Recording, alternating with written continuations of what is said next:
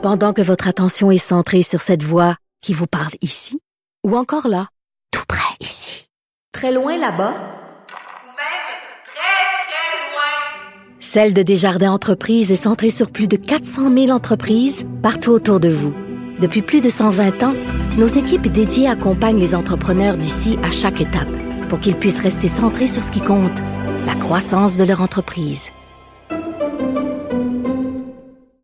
Cube Radio.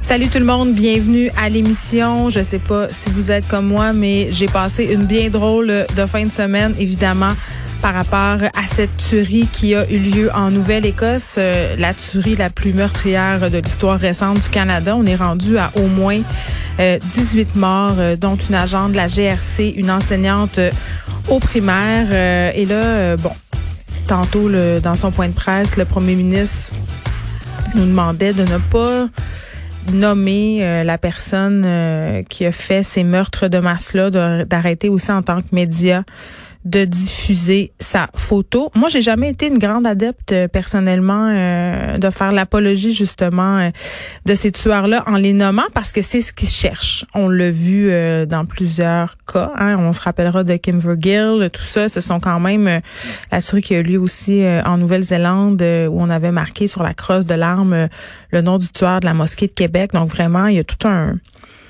toute une espèce de culture euh, de ces tueurs de masse-là qui euh, se regroupent sur Internet et font justement euh, de ces hommes-là, parce que ce sont majoritairement des hommes qui s'adonnent à faire ces tueries-là, vraiment à leur... ils en font des héros, tu sais, des espèces de martyrs. Donc, vraiment, je, je ne vais pas le, nommer pour cette raison, parce que je trouve que ça lui fait la pub. Et c'est drôle, hein, dans, dans le cas de souvent des meurtres on n'oublie pas le nom du tueur, mais on oublie le nom des victimes. Les victimes, à un moment donné, on ne sait plus c'est qui, on, oublie leur nom.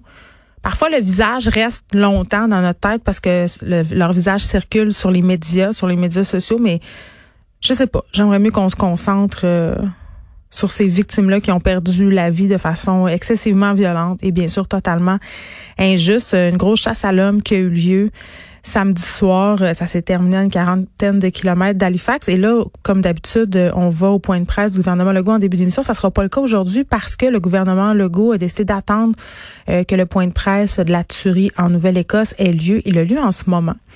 On y reviendra tantôt avec Vincent Dessoureau. On vous parlera des grandes lignes.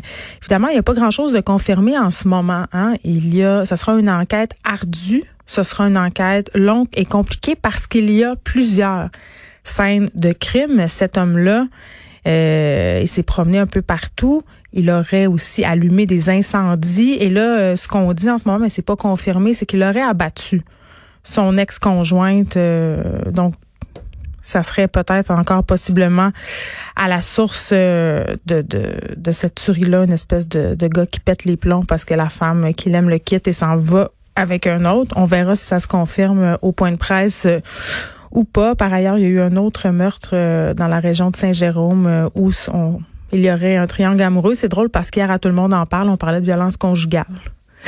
On disait euh, que pendant cette pandémie-là, la violence conjugale qui est déjà un problème majeur au Québec, là, je le répéterai jamais assez, environ une femme par mois est assassinée par son conjoint ou son ex-conjoint au Canada. C'est un problème déjà qui, en temps normal, euh, est vraiment, vraiment, vraiment majeur dans notre société. là, tout est exacerbé en temps de pandémie. Les gens sont stressés, les gens sont anxieux.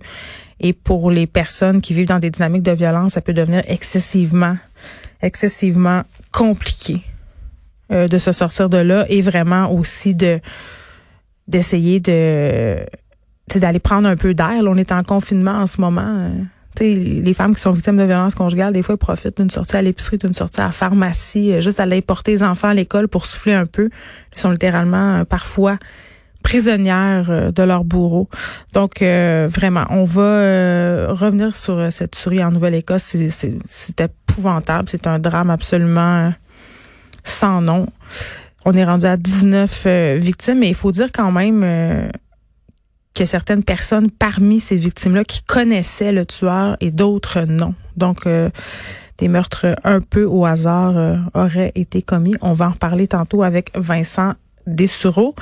Euh, drôle de fin de semaine aussi. Bon, il s'est passé ça. Il y a eu des belles affaires. Je sais pas si vous êtes comme moi, mais en ce moment, on dirait que même les tâches qu'on haït d'habitude deviennent une espèce d'aventure.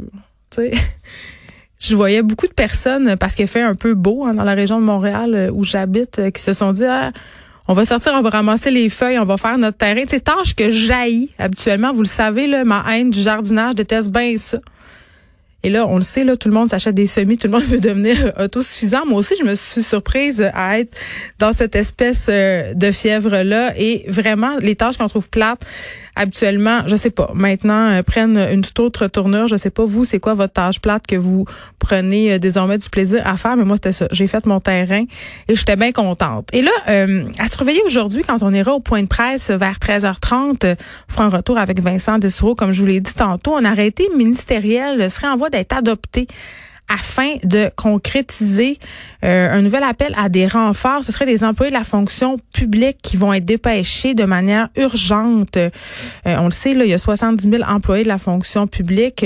Une partie de ces employés-là, euh, de par cet arrêté ministériel qui sera sans doute annoncé tantôt, seront dépêchés vers des établissements de santé, surtout de la grande région de Montréal. On le sait, ça chauffe dans nos CHSLD, dans nos résidences pour personnes âgées.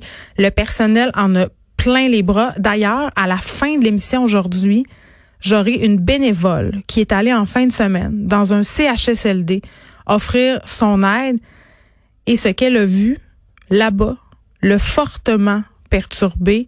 Elle a été témoin de scènes absolument et je, la cite digne du tiers monde. Donc vraiment, euh, je pense que ça sera un témoignage à ne pas manquer à la fin de l'émission. Donc on verra si euh, cet arrêté euh, dépêche des gens de la fonction publique dans nos CHSLD. Je, je chroniquais euh, là-dessus euh, la semaine passée parce que, bon, on a évoqué le fait que certains enseignants dans le domaine de santé pourraient être appelés à y aller, mais beaucoup de personnes se disent, mais pourquoi les profs, ils vont pas, sont payés à rien faire chez eux, pourquoi on les envoie pas? Bon, c'est pas mal plus compliqué que ça. Et avec toute la discussion aussi sur, avec les médecins spécialistes, ça prend une formation pour aller euh, changer euh, des patients, les soulever, les amener aux toilettes, les aider à prendre leur douche, pas n'importe qui qui peut faire ça. Est-ce qu'on offrira à ces patients-là à ces personnes-là, pardon, ces bénévoles euh, et ces employés euh, de la fonction publique une formation. On verra, c'est ça, on l'abordera sans doute tantôt au point de presse, puisque c'est une des discussions majeures qui a lieu depuis quelques jours. Et là, je vous parlais du nombre de victimes qui est monté à 19. On s'attend à ce qu'il y ait malheureusement d'autres victimes, donc on va continuer à suivre ça. Geneviève Peterson, la seule effrontée qui sait se faire. Jusqu'à 15, vous écoutez Les effrontés.